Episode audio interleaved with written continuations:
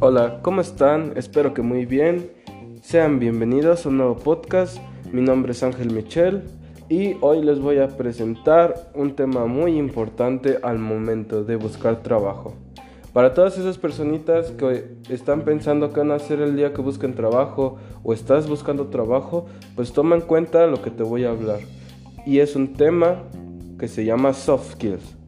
Y te preguntarás, oye Ángel, ¿qué son las soft skills? Bueno, hoy te las explicaré con mucho gusto. Las soft skills, muchas personas las conocen como habilidades blandas, porque son aquellas cualidades que debes de tener en cuenta como tus habilidades interpersonales, tus habilidades de comunicación, tus habilidades de, de, atención, tu empatía, saber administrar tu tiempo, porque todo esto te ayuda a ser una persona adaptable a cualquier tipo de trabajo. Existen una variedad muy grande de soft skills, ya que las empresas generalmente buscan contratar personal con habilidades sociales altas, porque existe personal con excelentes habilidades técnicas, pero ¿qué pasa? Para el trabajo en equipo no saben administrar su tiempo y no saben llevar a cabo un trabajo en conjunto. Por eso hoy te hablaré y te ayudaré a que conozcas un poco de las soft skills más, más pedidas en cualquier empleo. Bueno, pues todos sabemos que debes de tener un pensamiento crítico. Esta es una soft skill. Porque es, pues esta te permite tener nuevas ideas, porque te ayuda a adquirir la capacidad para ser más analítico y curioso. Esto te ayuda a resolver problemas de mejor manera. Otra de sería el compromiso. Todos sabemos que tanto en el ámbito laboral como en el académico es importante estar comprometido con el objetivo de la empresa o de tu centro escolar. Esto supone una mayor motivación, concentración, calidad de trabajo, por lo tanto hay una mayor productividad, lo que es lo que beneficia a ambos. Bueno, la flexibilidad Sabemos que lo mismo ocurre en cualquier plano laboral o escolar. Hay que saber adaptarse a las nuevas formas de trabajo, saber utilizar nuevas herramientas y aceptar los cambios que puedan darse a lo largo del tiempo, porque esto te ayudará a tener un mejor puesto o ser mejor en la empresa en el que estés. Una muy importante que desde la escuela nos han, han enseñado, el trabajo en equipo. Todos sabemos que el trabajo en equipo es fundamental en la vida diaria, porque cuando uno trata de hacer algo solo puede ser muy complicado ya que no tenemos los conocimientos o la habilidad para hacer una actividad solos, por lo que necesitamos apoyo, por lo que debemos tener un impecable trabajo en equipo. Debemos también tener una creatividad muy grande, porque no, esto no solo engloba la habilidad artística para crear desde el inicio, sino también ver más allá de lo que hay enfrente. Esto implica salir de la zona de confort, porque muchas veces te cierras a tu zona de confort y no quieres explorar nuevas ideas, nuevos objetos, nuevas cosas, nuevos lugares. Y pues esto te ayuda mucho en este ámbito. También debes de tener una buena toma de decisiones porque debes de analizar los datos y el momento y la situación en general que tengas y esta competencia se ha vuelto imprescindible para las empresas digitales. Estos conocimientos permiten reconocer una oportunidad ya que debemos saber cuáles son las más adecuadas para invertir o no recursos, además de sacar las conclusiones más efectivas. También debemos de tener habilidades digitales. Estas engloban desde saber utilizar lo que todos debemos de cualquier trabajo te pide, ya sea Word, Excel, PowerPoint, saber hacer una videollamada. Todo este tipo de cosas son habilidades digitales por lo que debes de tener que aprender el rápido funcionamiento de nuevos programas o herramientas digitales que ocupe la empresa, por lo que buscan empleados que sean proactivos a la hora de incrementar esta habilidad y que estén totalmente adaptados. Entonces, pues esto te ayuda a tener un mejor perfil profesional, porque al momento de saber cuáles son tus soft skills, tú tendrás un perfil profesional mejor, porque sabrás en qué eres bueno, en qué te en qué no eres bueno, en qué te falta trabajar y eso es lo mejor de la vida.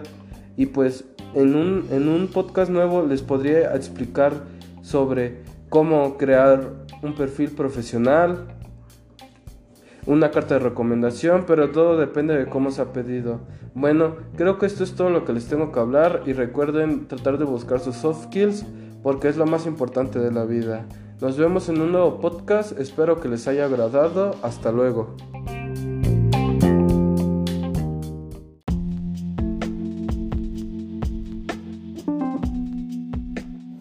Hola, yo soy Ángel. ¿Cómo están? Espero que todos estén muy bien. Y hoy estoy en un nuevo podcast. Yo soy Ángel Michel. Y hoy hablaremos de un tema muy importante que son los tipos de entrevistas y las entrevistas de trabajo.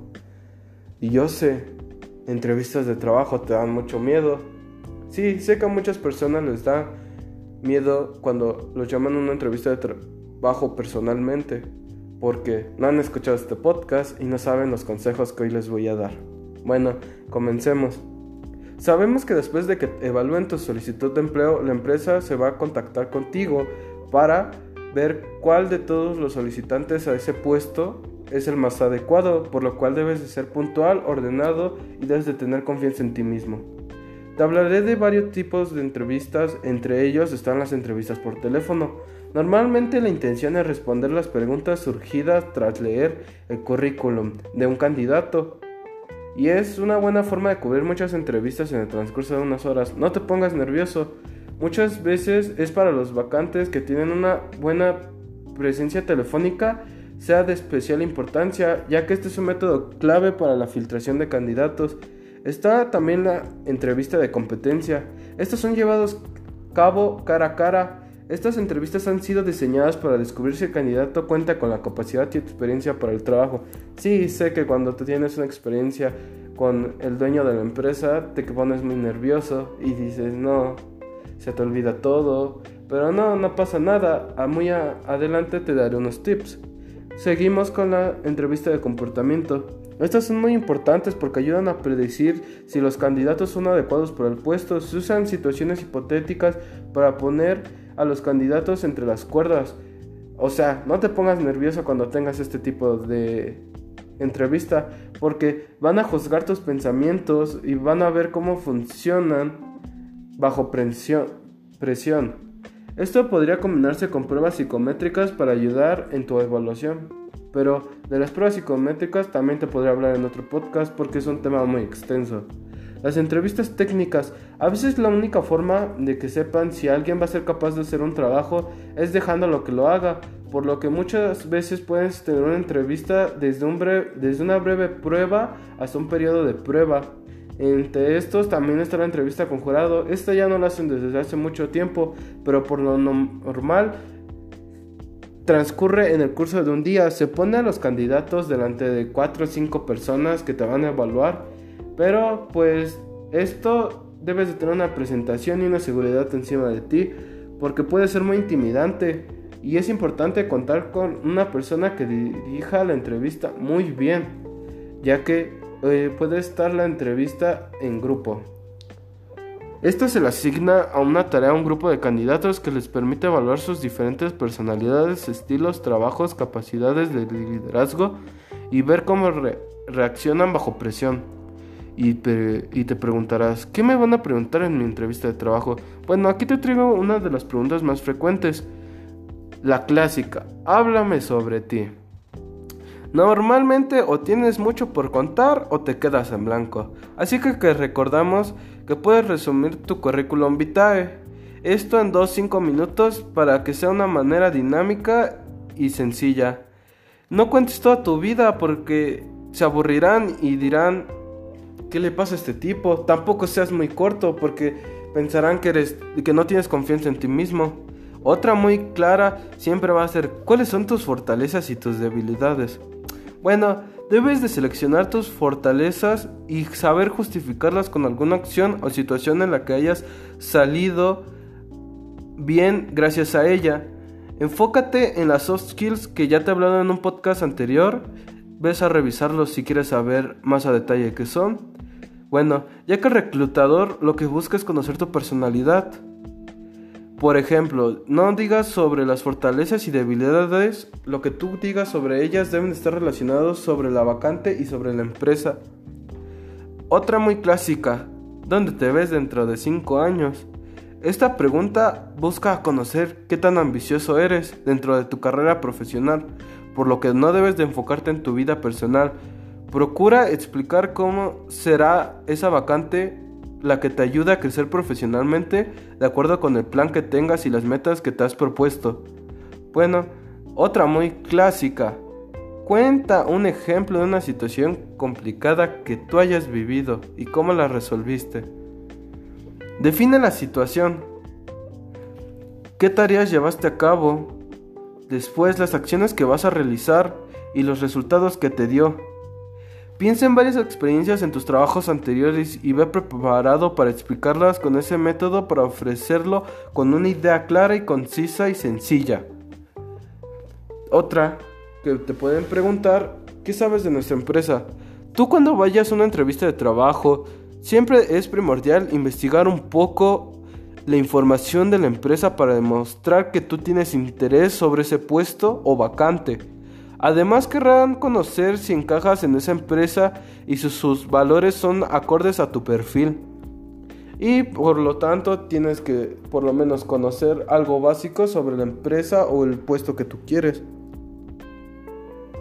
Otra podría ser, ¿cuál es tu puesto ideal? Esta es una pregunta trampa, porque si estás en un proceso de selección para un puesto, se supone que ese sea el puesto canelas. El reclutador quiere saber si realmente quieres formar parte de la empresa con esa vacante.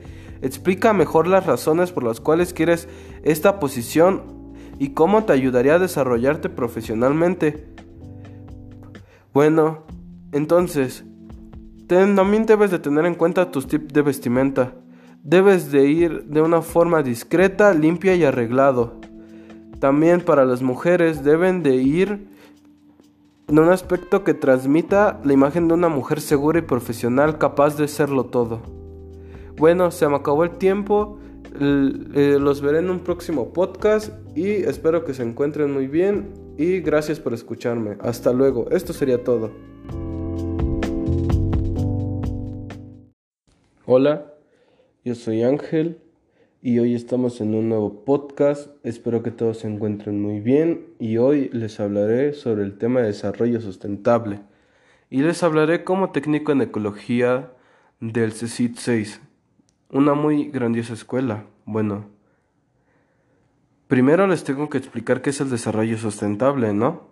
Es lo más lógico. Bueno, pues esto consiste consiste en la administración eficiente y responsable de los recursos naturales para preservar el equilibrio ecológico a fin de que garantice la distribución equitativa de tales recursos. Bueno, la noción del desarrollo sustentable es una evolución del antiguo concepto de desarrollo, ya que contempla el progreso económico y material, pero en el equilibrio con el bienestar social, mediante el aprovechamiento responsable de los recursos naturales, por lo que el objetivo es alcanzar cierto nivel de progreso material sin comprometer el medio ambiente, los recursos naturales y la calidad de vida de los seres humanos. De este modo se propone atender los ámbitos sociales, económicos y ambientales con base de la viabilidad, la sustentabilidad y la equidad.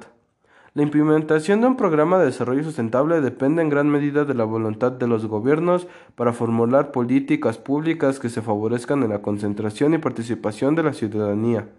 Bueno, como técnico en ecología, yo sé que el agua se está acabando, que en un problema muy grande es el calentamiento global, el uso excesivo de fósiles, de combustibles fósiles, eh, la sobreexplotación de minerales, la sobreexplotación del manto acuífero, mm, ¿cuáles más? La extinción de animales a nivel, de animales a nivel mundial.